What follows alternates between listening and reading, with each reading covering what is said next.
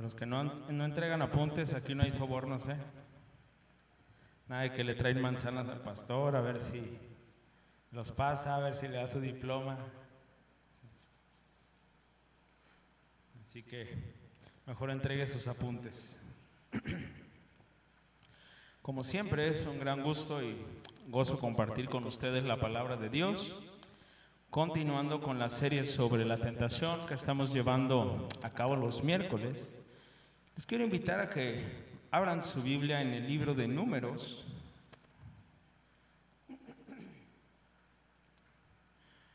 Números en el capítulo 23.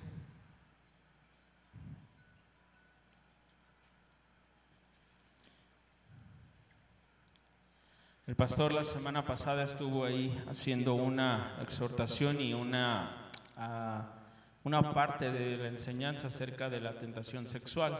Yo no quise atravesarme con el mismo tema, entonces que mejor lo termine él. Vamos a enfocarnos en otra cosa el día de hoy, ahí en números 23, en el verso 19.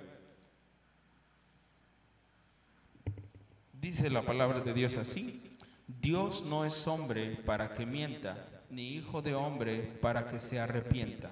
Él dijo y no hará, habló y no lo ejecutará. Hace algunos años se escuchaba la, la frase, ese es un hombre o esa es una mujer de palabra. Anteriormente, cuando carecíamos de ese papel, cuando carecíamos de eh, tantos trámites que tenemos el día de hoy, pues los tratos y muchas situaciones que había día a día se lograban y se llevaban a cabo por medio simple de la palabra. ¿sí? Alguien convenía en vender algo y no necesitaba firmarle, no necesitaba nada, simplemente le decía, te lo vendo, te lo compro, y llegaban a acuerdo de una cantidad y se concretaba la acción, ¿no? No había de que se este, echaba para atrás a alguien y también había esa expresión, el que se raja pierde, ¿no? O aquel que desiste en lo que convino o en la palabra que dio, pues pierde, ¿no? En el trato. Conforme ha pasado el tiempo, se dice que cada vez hay, hay menos de esas personas. Ahora nos hemos mudado al papelito habla, ¿sí? que viene a ser una forma de decir, la palabra de la persona ya no vale. La palabra de la persona ya no es suficiente. Y en este pasaje que acabamos de leer, vemos una realidad acerca de Dios que solemos ignorar y fácil de olvidar. En cinco palabras, Dios cumplirá lo que prometió. Así pudiésemos resumir ese pasaje que leímos. Este pasaje saca a relucir la la diferencia o, hace un contraste que hay entre Dios y los hombres. De hecho, el pasaje proclama que la razón por la que Dios no miente es porque no es un hombre. Ni tampoco es un hijo de ellos, de nosotros, para que se arrepienta. Una grande eh, diferencia, un grande contraste entre Dios y los hombres, entre nosotros y Dios. Y no tenemos el tiempo para hacer un recuento exhaustivo de todas las cosas que Dios ha hablado y ha cumplido a través del tiempo. Pero piensa de una forma breve y podemos irnos inclusive hasta el inicio de la historia y hasta nuestros días. Dios dijo desde el principio, hagamos al hombre. Unos instantes después vemos que lo hizo. Les dijo Adán y Eva que si comían del fruto prohibido, de algo que había en el huerto, morirían. ¿Qué pasó? Adán y Eva lo comieron y pasó lo que él dijo, ¿no? Murieron. Le dijo a Noé que vendría un diluvio y aún con todas las condiciones en su contra y la locura que los hombres percibían en esa promesa, Dios lo cumplió de todas formas. Le dijo a Abraham que haría de él una gran nación, aun cuando él y su esposa eran de avanzada edad y parecía que jamás tendrían ni siquiera un hijo, pero terminó dándole una descendencia abundante, tanto en Ismael como en Isaac. Dijo a través del profeta Isaías que la Virgen concebiría y daría a luz un hijo al que llamarían Emanuel, cuyo significado es Dios con nosotros, y ocurrió también. dijo que cargaría todo el peso del pecado sobre ese Hijo único. Y así fue. Jesús les anunció en repetidas veces a sus discípulos que era necesario morir, pero que resucitaría al tercer día. Y lo hizo. Les dijo que regresaría. Y así fue. Se presentó ante muchos testigos después de haber resucitado. Dijo que no dejaría huérfanos a sus discípulos y enviaría el Espíritu Santo. Y gracias a Dios, su guía nos ha llevado a recopilar las Santas Escrituras que han sido nuestra fortaleza, nuestra guía hasta el día de hoy. Antes de partir dijo que regresaría y en el libro de Apocalipsis dijo que venía pronto. ¿Crees que regrese? Digo, ya tenemos como que un recuento y hay un patrón, ¿no? Cada que Dios dice algo, pues se va a cumplir, ¿no? De hecho, por eso dice ahí en el Nuevo Testamento, el cielo y la tierra van a pasar, pero la palabra de Dios no. O sea, la palabra de Dios se va a cumplir, le interesa a las personas o no le interese hayan creído las personas o no hayan creído, seamos obedientes o no seamos obedientes. No importa los factores que existan alrededor, Dios siempre va a seguir siendo Dios y su palabra la va a cumplir. Ahora bien, estamos tratando el tema de la tentación y tal vez algunos de ustedes ya están pensando qué tiene que ver esto con la serie. He titulado este mensaje Tentados a dudar de Dios. ¿Sabes por qué? Porque aún con todo el testimonio que tenemos de lo que Dios ha venido haciendo a través de los años, siempre existe esa posibilidad de dudar de Él. ¿Te ha pasado alguna vez? Si haces un poco de memoria y analizas de nuevo la caída en el huerto de Edén, te vas a dar cuenta que la serpiente tentó a Eva para que dudara precisamente de Dios. Según el diccionario, Dudar significa tener dificultad para decidirse por una cosa o por la otra.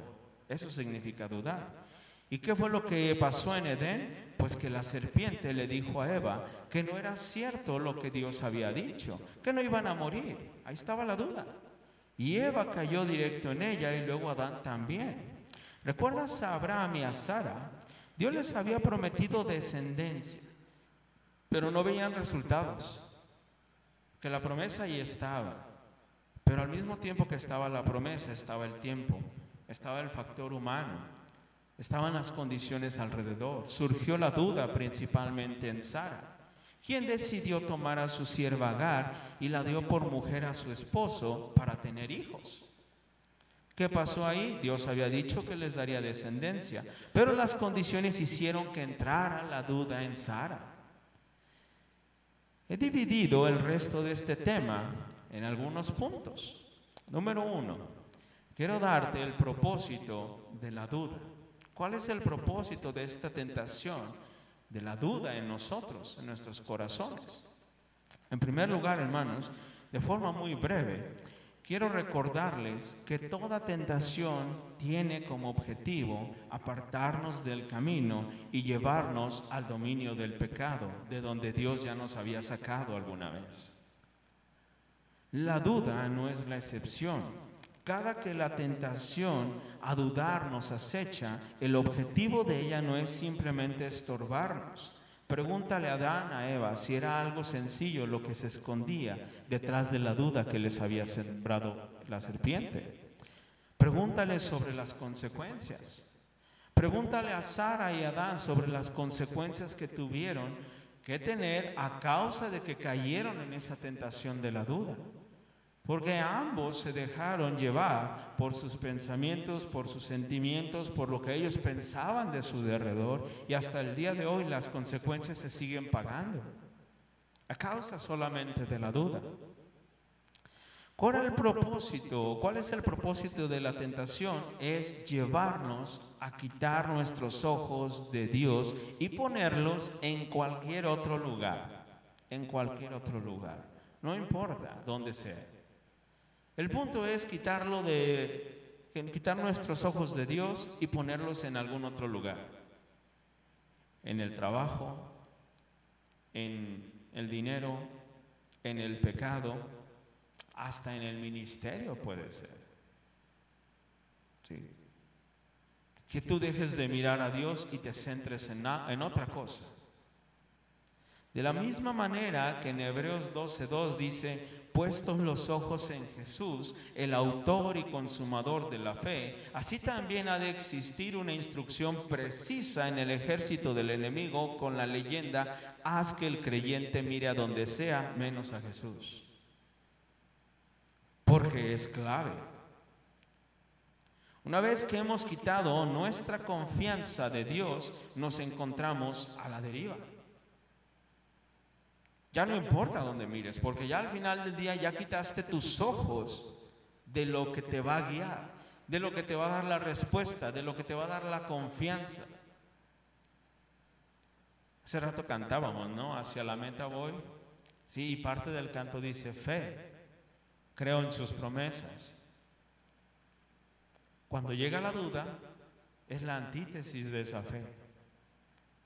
Es cuando ya empiezas a decir, ¿ni si será cierto que del otro lado de la muerte está Dios? No estaré aquí perdiendo el tiempo simplemente no disfrutando de los placeres carnales y de todo lo que ofrece el mundo. ¿No será que tiene más sentido olvidarnos de esto que es tan arcaico como la Biblia? Sí, entró la duda. Quitaste ya los ojos de Dios. Se apartó tu fe de Dios. Ese es el objetivo del enemigo, particularmente con esta tentación de la duda. En segundo lugar, ¿cómo llega la duda? ¿Cómo es que llega? Algunos tal vez piensen que jamás dudarán de Dios y tal vez ya hasta lo hicieron o hicimos, dijo el otro. De forma concreta, la duda llega aprovechándose de las condiciones a nuestro derredor. Así llega la duda. En Eva, ¿qué condiciones la rodeaban? ¿Estaba sola? Estaba cerca del árbol prohibido y el fruto, dice ahí la palabra, que era codiciable, era atractivo a los ojos. Sí, a lo mejor le llamó la atención. Esas condiciones le estaban rodeando. Y ahí fue donde dijo, oye, de veras, a lo mejor exageró Dios, ¿no? O sea, exageró Dios. ¿Qué, tiene que yo me coma un pedacito de ahí de ese fruto? ¿Sí? Tanta banana que se echa a perder allá y de este fruto con que coma yo poquito, de que se echa a perder ahí, que se haga pachichi, que ya no sirva que me lo coma yo. Sí pero estaba sola, cerca del fruto prohibido, ¿sí? mirando al fruto prohibido. Y la serpiente que dijo, este es el momento, este es el momento apropiado para llegar con la duda. Y de una forma sutil, ¿no? Porque ella llega diciendo, con que Dios os ha dicho que no comas del fruto que hay en el huerto. Y Eva inocente tal vez hasta ingenua, pudiéramos decir, porque no sabía nada de la serpiente. Se ella dice, no, no, no, sí, sí podemos comer solamente de este fruto prohibido, de ese no. Porque el día que comamos de él vamos a morir. Y viene la duda de parte de la serpiente, ¿no? No, no muere, no es cierto. Él exagerado que ha sido siempre Dios. No, él sabe que van a ser como él. Eva hasta en ese momento había escuchado solamente la voz de Dios. Y en ese momento cuando llega la otra voz de la serpiente es cuando llega la duda, cuando le es difícil decidir entre una cosa y la otra. Cuando lo que ella había entendido se pone a prueba. Y cuando tiene que decir, ¿qué voy a hacer? ¿Qué tengo que hacer en este momento? En Sara y Abraham, ¿cuáles eran las condiciones? Eran de edad avanzada, y nunca habían tenido hijos. El tiempo seguía corriendo. Imagínate la situación de Abraham. Abraham sale de su tienda, Dios le dice, mira las estrellas, mira la arena del mar, mira lo que quieras y así de abundante va a ser tu descendencia. Y Sara, pues Sara decía, pues será conmigo, sabe con quién será, pero no veo nada. No veo absolutamente ninguna respuesta. Ni tres centímetros me ha crecido la panza para decir que a lo mejor ya estoy en ese momento, ¿no? Imagínate también la situación de Abraham. A lo mejor Abraham también, no sé, esperaba que se le antojara algo. Esperaba también que le creciera su panza. Esperaba algo, pero no ocurría nada. Es en ese momento cuando empieza la duda. Cuando dice, no, no, se me hace que a Dios ya se le olvidó. Se me hace que este, pues nos dijo y se le fue. Acuérdese lo que dice la Biblia. Dios no es hombre para que mienta, ni hijo de hombre para que se arrepienta. Él dijo y no hará. Habló y no ejecutará. En los apóstoles, cuando Jesús murió, ¿cuáles eran las condiciones alrededor? Había persecución alrededor. Acababan de matar a su maestro. Había miedo y confusión.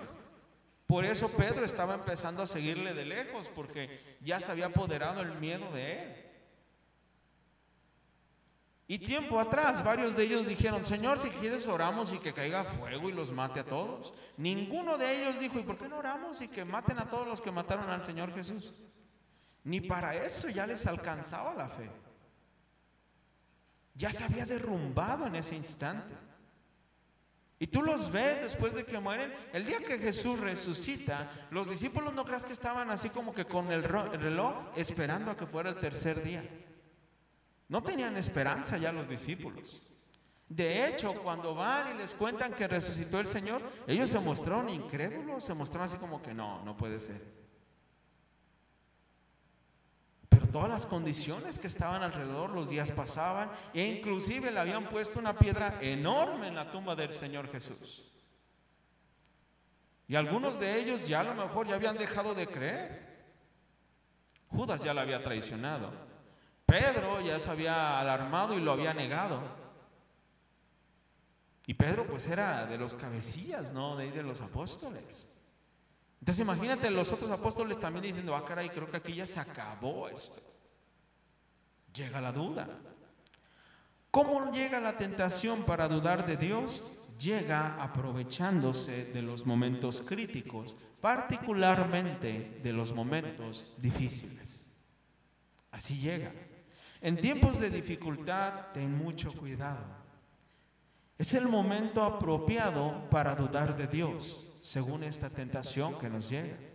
Cuando las circunstancias a nuestro derredor no son tan favorables y no vemos la, la, luz, sin duda alguna es el momento para dudar de Dios. Cuidado. Si Eva cayó, ¿quién te garantiza que tú no lo harás? Si Sara se desesperó, ¿qué te hace pensar que la tentación no te va a llegar a ti? Piensa simplemente en los apóstoles. Ellos no solo habían escuchado la palabra de Dios, no sé cuántos de ustedes han leído el Nuevo Testamento, ellos también vieron los milagros del Señor Jesús. De hecho, ellos ya habían presenciado momentos en los que Jesús manifestó tal poder que inclusive resucitó a personas. O sea, la resurrección para ellos no era un tema nuevo. Ellos ya lo habían visto. Estaban ahí cuando Jesús resucitó a Lázaro y que ya tenía días de haber muerto. Y con todo ello, en el momento crítico, cuando las condiciones alrededor, cuando las circunstancias se pusieron difíciles, ninguno de ellos estaba acordando de nada de eso. ¿No se acordaron de cuando alimentaron a miles con unos pocos panes y unos pececillos? ¿No se acordaron de que un día le dijo uno de sus discípulos, ve y agarra ese pez y vas a encontrar una moneda ahí adentro? Piénsalo, o sea, ¿cuánta confianza te requiere de parte de Dios para confiar en algo así? Si te dicen a ti, ay, ve y agarra el primer pez, sácalo y vas a tener una moneda, pues tú volteas así de, no, ¿cómo? Pero lo hicieron. Lo hicieron. ¿Te acuerdas de la suegra de Pedro? Estaba enferma y enferma y no sabía ni qué. La niña que decía, no, este ya está muerta y todos lo juzgaban de loco a él. Y todo eso lo vieron los discípulos. Lo presenciaron. Vieron que estaba caminando sobre el agua. Vieron que le dijo al mar, cállate, y se cayó. O sea, tú dices, oye, ya tenía yo pienso que un costal enorme de confianza en Jesús, que para el momento crítico debería de ser suficiente para no derrumbarse y para no echarse hacia atrás. De todas formas, dudaron. Y si esto es así, ¿cómo fortalecernos o qué hacer ante esta tentación de dudar de Dios? Porque mi punto con todo esto que te digo de los apóstoles es que no por el hecho que hayas vivido milagros, momentos gloriosos delante de Dios, momentos en los que tú dices, me sentí bien a gusto en la alabanza, derramé mi corazón, canté con mucha alegría, serví en la iglesia, amé a mi esposa, salimos bien, la comunicación se restableció, mi matrimonio volvió a funcionar, mi hijo está caminando con Dios, mi hijo ahora está sirviendo a Dios. Ninguna de esas cosas nos van a salvar en el momento crítico cuando es posible dudar de Dios. No estoy diciendo que no sirven de nada, pero te estoy diciendo que no es la garantía. Ahí tienes a los apóstoles. Piensa en el pueblo de Israel. El pueblo de Israel había salido de Egipto y, o sea, tenían un minuto, no sé cuánto tenían después de haber salido de Egipto, y ya estaban renegando. Y venía la duda y luego Dios les confirmaba, duda, Dios confirmaba, duda, Dios cumplía, duda, Dios cumplía. Y tú estás leyendo la historia de ellos y tú dices, oye, ¿en algún momento estos llegarán a creer bien? En algún momento ellos dirán, oye, de veras la columna esa de fuego, oye, de veras el... O sea, imagínate, pon en tu corazón simplemente para que lo entiendas, imagínate que tú hubieras sido de esos que cruzaron el mar rojo o sea, ¿tú crees que en la noche estaban así como si nada? O sea, después de que vieron eso, o sea, yo pienso que a la hora de la cena estaban así como... O sea, los niños, imagínate. O sea, mi hija no hubiera estado ahí todo asombrado, ¿eh? Se abrió el mar. Sí, y preguntando, ¿y qué pasó? ¿Sabe? ¿Cómo Dios abrió el mar? Ni idea. Oye, ¿qué onda con esa columna de fuego? Oye, ¿qué onda con la nube que nos sigue? Imagínate que hubiera estado en ese tiempo y que viniera un niño y te dijera, oye, ¿y el maná qué onda? ¿Quién lo produce o qué? ¿Cómo le hace Dios? ¿Hay nubes de cereal o cómo, cómo funciona eso? Si los ángeles ahí están amasando y todo y lo avientan, ¿cómo funciona? Pero les llegaba. Y ahí ves tú también la duda de ellos que Dios les decía, no guarden para otro día. Y no faltaba el simple que decía, no, no vaya a ser que se le olvide mañana a Dios. Dice, oye, pero viste todo lo que pasó. ¿Cómo llegaste a dudar? ¿Cómo llegaste a pensar que Dios se le va a olvidar el día de mañana enviar el maná? Hermanos, los momentos críticos, los momentos difíciles, cuando nuestros sentidos alrededor empiezan a inquietarse, empiezan a no ver claras las situaciones, nos hacen que nos pongamos en la mira de la duda. ¿Cómo nos enfrentamos a esta tentación? Creo que la primera parte ya la dijimos de alguna manera. No quites los ojos de Jesús. Empieza ahí. En pocas palabras, esa es la clave. Debes mantenerte firme, estoico, especialmente en los tiempos de dificultad. Y cuando las circunstancias alrededor no son lo que esperas, no son favorables, no son fáciles, ahí es cuando más debemos afirmarnos. Piénsalo, ¿tú crees que vas a dudar de, Dios o puedes dudar de Dios que te puede proveer de un trabajo si ya tienes uno donde te va bien? Pues no, no dudas, no dices, no, pues, me va muy bien aquí. Ahí no te va a llegar la duda. Estás tranquilo, estás confiado. Es más fácil que en ese momento te llegue una tentación sobre la prosperidad, que ya hablábamos también con el pastor, y el amor al dinero, a que sea una duda acerca de Dios. Pero es el momento de la aflicción, en ese momento de la desesperación, de la incertidumbre, cuando más necesitamos confiar en Dios. Ahora te quiero preguntar algo. ¿Has pasado algún día por momentos difíciles? Y no hablo del día que se te quemó la comida a las hermanas, o del día que este, se te tiró la cartera. ¿sí?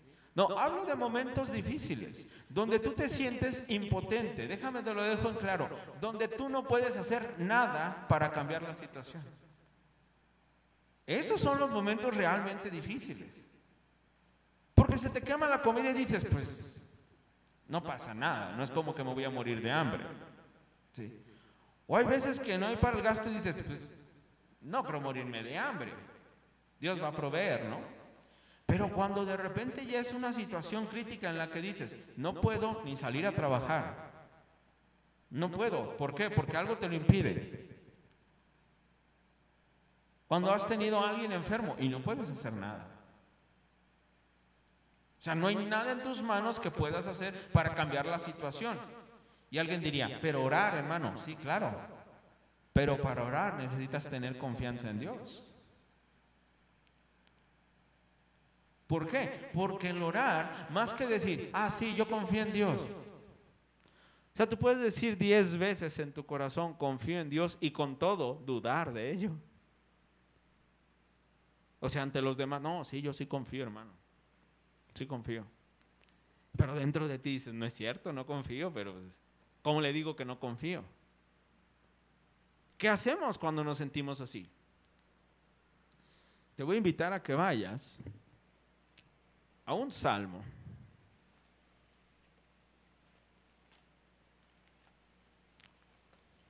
Vamos a ir al Salmo 42.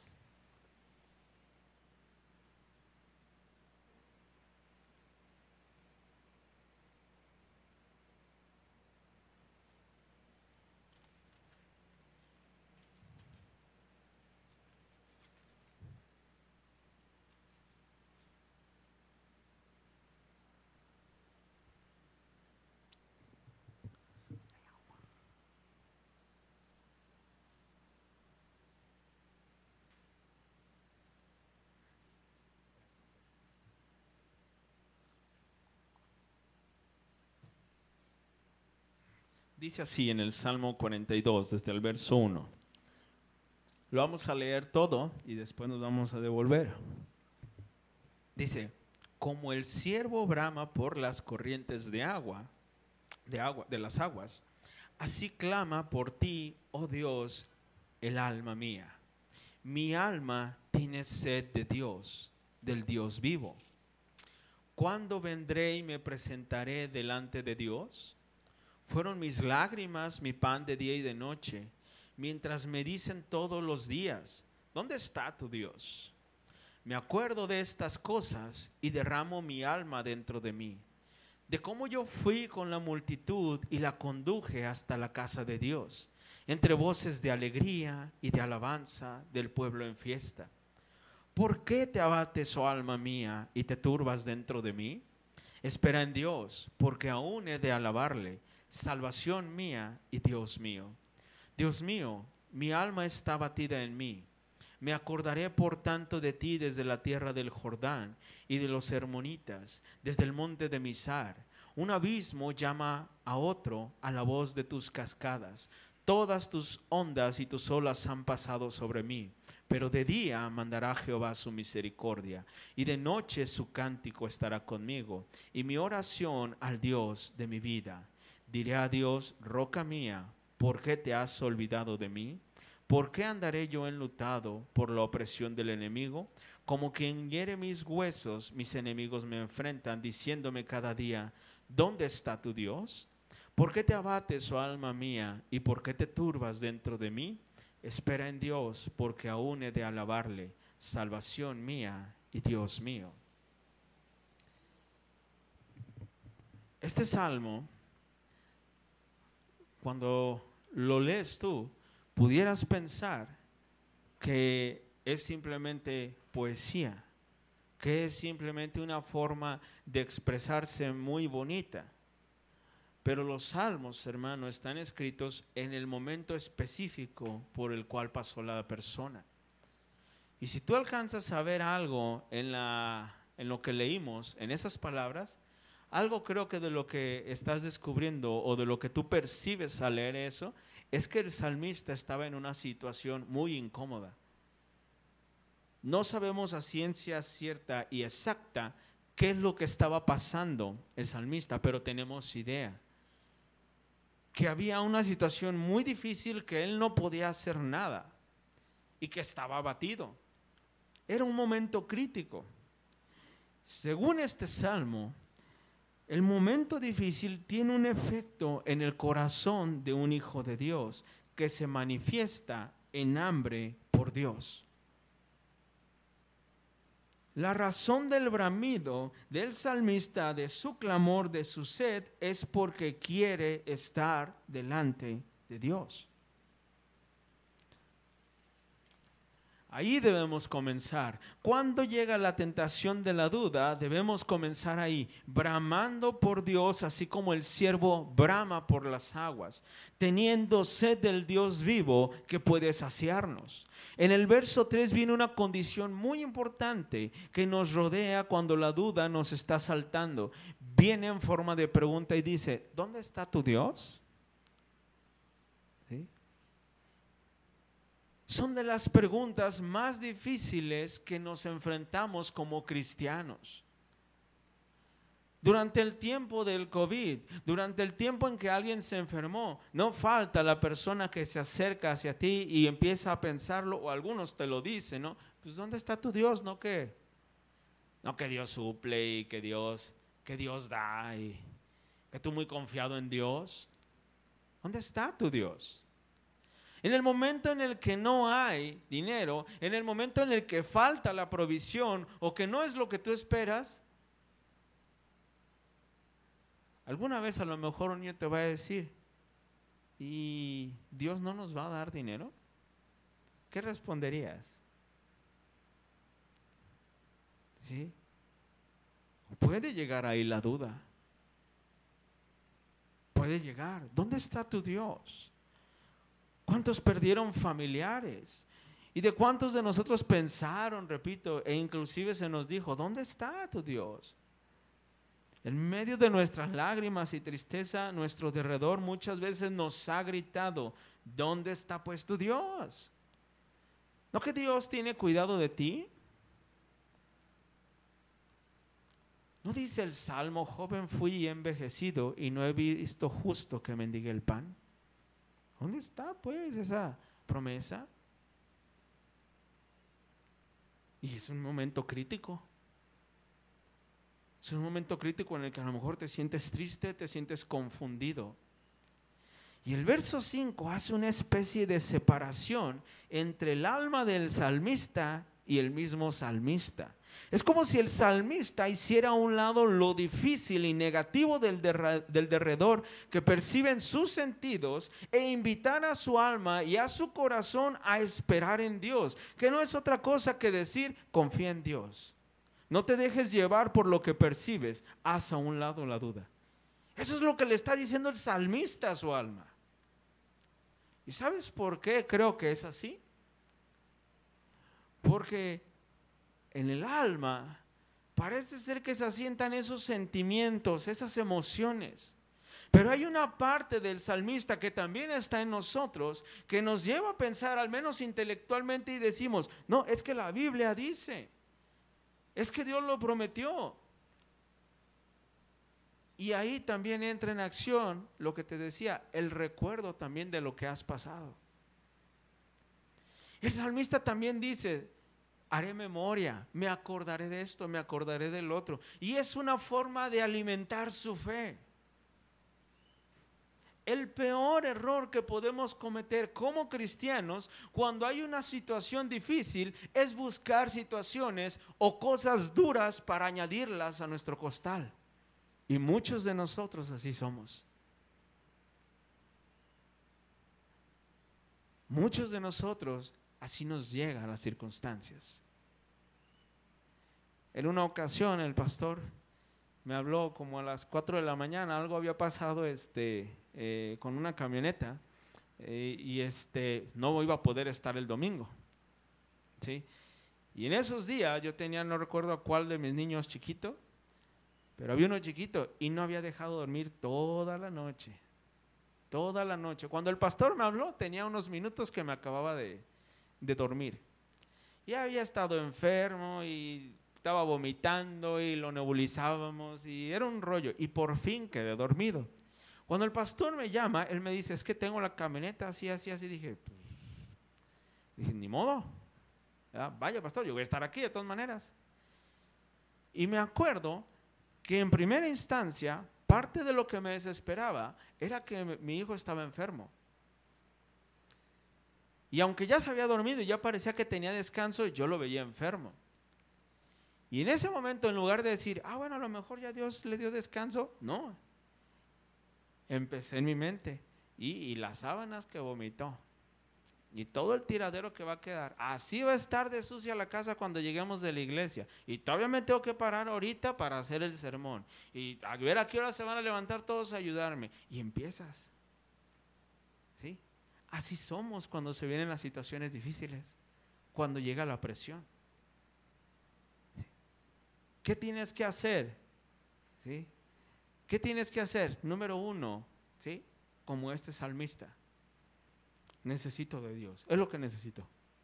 ¿Sí? O sea, sí, a lo mejor necesito chillar, a lo mejor necesito estar platicándoselo a alguien y todo, pero necesito de Dios. Necesito ir y, Señor, ya viste el niño, ya viste así, el pastor se fue, ya viste, tengo que hacer esto, Señor. Y así, y, ya el último, no, ya, perdóname, Señor. Pues, es que se siente bien difícil, no dormir, bien difícil no haber dormido, Dios. Y tratar de poner los ojos en la Biblia es bien difícil cuando estás dormido. Pero ya vienes, ¿sí? Ya después del berrinche, ¿qué dice?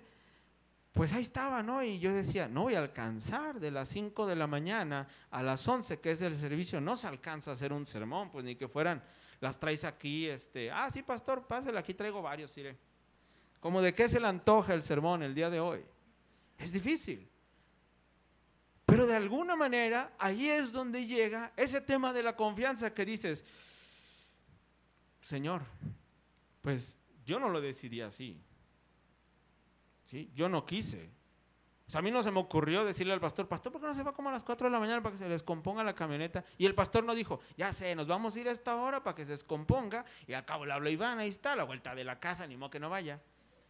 No fue así. Las circunstancias se dieron. Y es donde te digo que es una impotencia, porque dices, ¿qué hago?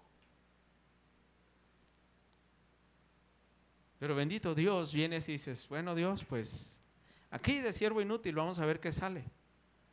No te miento, hermano, es tremendo cómo ver, y lo he platicado en vez con los servidores, hay veces que tú crees que traes un super sermón, que dices, no, no, no, hoy me lucí, ¿eh?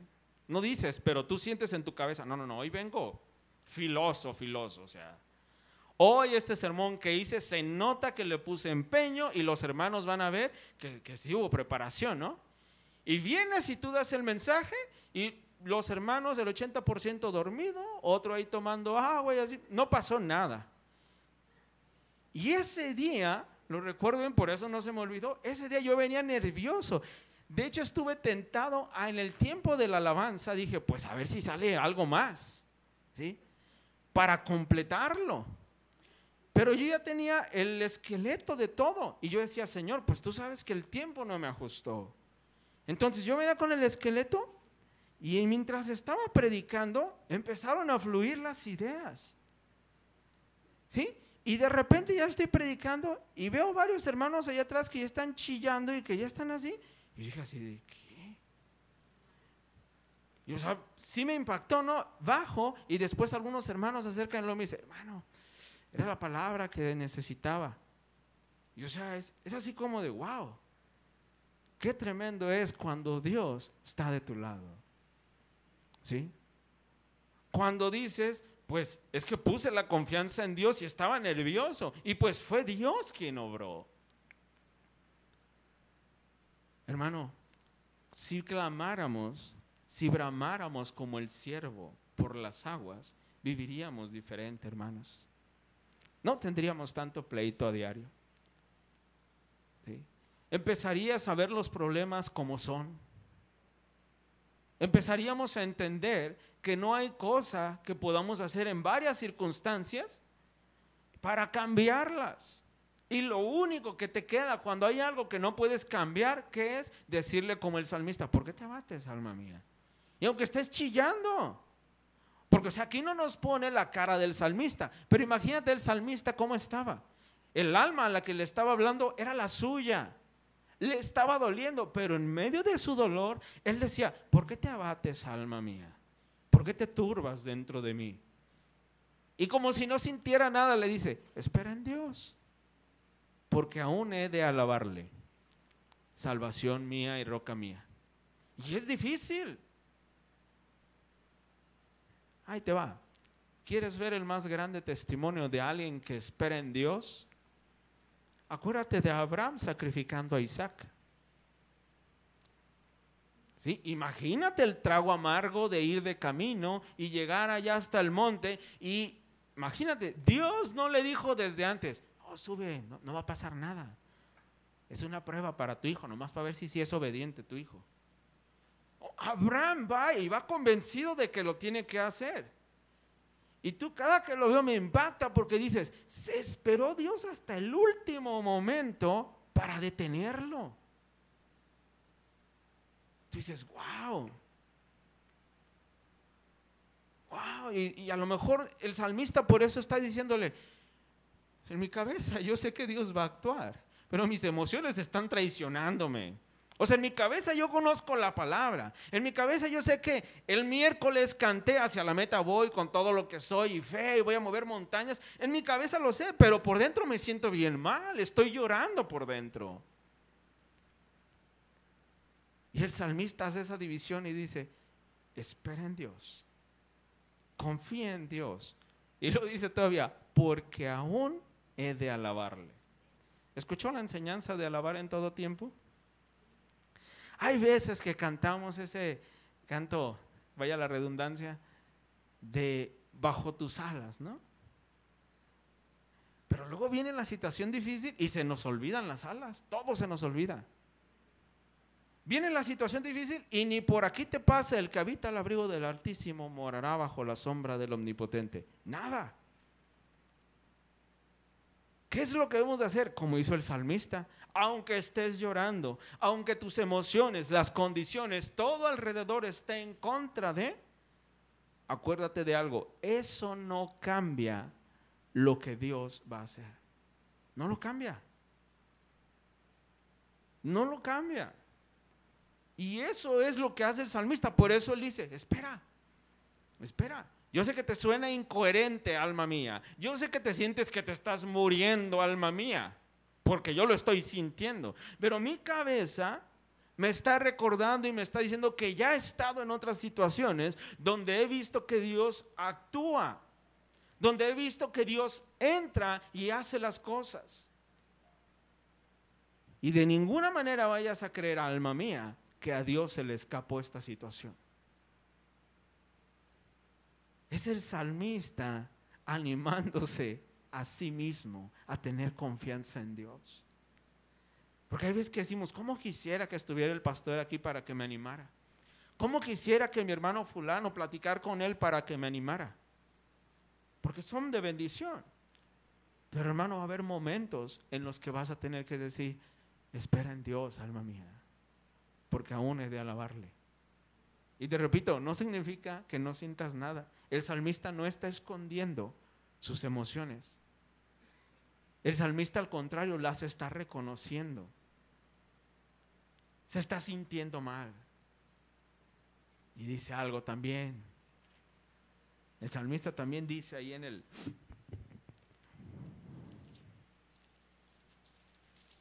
Se me movió, ahí voy, ¿eh?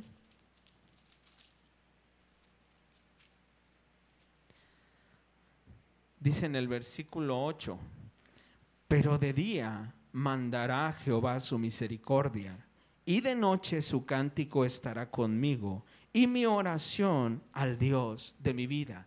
¿Sabes qué es lo que está haciendo el salmista? Está diciendo, yo sé que esto es temporal. No voy a vivir toda la vida así. O sea, es temporal. Y eso es lo que no vemos en el tiempo difícil. En el tiempo difícil es muy complicado ver la luz al final del túnel. Sentimos como que se está acabando todo. ¿Si has estado ahí o no? Y de repente tú este, estás, ya cuando pasa la situación dices, mira nomás, tanto drama que hice, fíjate todo lo que hice nada más, Dios lo arregló en dos días. ¿Por qué? Porque en ese momento no ves la luz. Y cuando no ves la luz tienes que decir como el salmista, ya sé, ya sé que de día va a mandar Dios su misericordia. Ya sé que en la noche va a estar el cántico. Es decir, ya sé que en unos días voy a estar cantando bien alegre porque ya pasó. Ya lo sé. Pero ojo, sigue llorando el salmista. Sigue triste, sigue acongojado en su corazón. Cuando dice que está su, su alma turbada, cuando él dice que está agobiado, significa que simplemente no tiene ánimos de nada. Eso es lo que significa. No tiene ánimos de nada. ¿Por qué? Porque todo lo que está alrededor de él le está llevando la contra. Y dice, pero aún he de alabarle y yo sé que Dios va a enviar su misericordia de día. Y él también dice, fíjate para que veas que ni a David, ni a David con todo y sus recuerdos que tenían, porque él dice en el 4, me acuerdo de estas cosas y derramo mi alma dentro de mí, de cómo yo fui con la multitud y la conduje hasta la casa de Dios. Se estaba acordando de un día en el que él estaba feliz, porque ahí dice, entre voces de alegría y de alabanza del pueblo en fiesta. Es decir, él estaba, cuando está en ese momento, es como una mezcla de sentimientos. Por un lado te sientes agobiado, te sientes triste, y luego él trata de traer a memoria y dice, oye, pero si hubo días en los que yo estaba bien alegre, en los que yo estuve en la iglesia cantando, gozándome alegre, diciendo, confío en Dios, y lo está trayendo a su memoria. Y por eso dice después de eso, ¿por qué te abates, alma mía? Espera en Dios. Todavía le voy a alabar. No nada más ese día que me sentía alegre y que estaba feliz por lo que estaba viviendo. También ahorita le voy a alabar y después de que pase esta situación, voy a alabarlo. Ya sé que esto no es para siempre. Hay otro salmo que dice, no, aunque en la noche haya dolor, su gozo viene de mañana. Sé que la alegría va a llegar en la mañana. ¿Y por qué dice eso? Porque sabe que todos viviendo una situación difícil tiene un fin, tiene una fecha de caducación, esa, dificultad. No es para siempre, hermanos. Hermanos, cuando llega el tiempo difícil y se empiece a acercar esa tentación de la duda, es tiempo tal vez de llorar, es tiempo tal vez de sentirse mal pero es tiempo de recordar quién es Dios. En ese momento tienes que recordar, Dios no es hombre para que mienta, ni hijo de hombre para que se arrepienta. Y si Él lo dijo, lo va a hacer. Y si Él lo habló, lo va a ejecutar. Y si dijo, no los voy a dejar, eh, no los voy a dejar huérfanos, no nos va a dejar huérfanos. Si dijo, en el mundo tendréis aflicción, pero confiad, yo he vencido al mundo, confía. Y cuando ni tú mismo ya confías, pero tu cabeza lo tiene, tienes que hacer lo mismo que el salmista. Espera en Dios, alma mía, espera en Dios, porque aún he de alabarle. Esa es la única forma en la que vamos a enfrentar esa tentación de la duda, hermanos. Le invito a que se ponga de pie.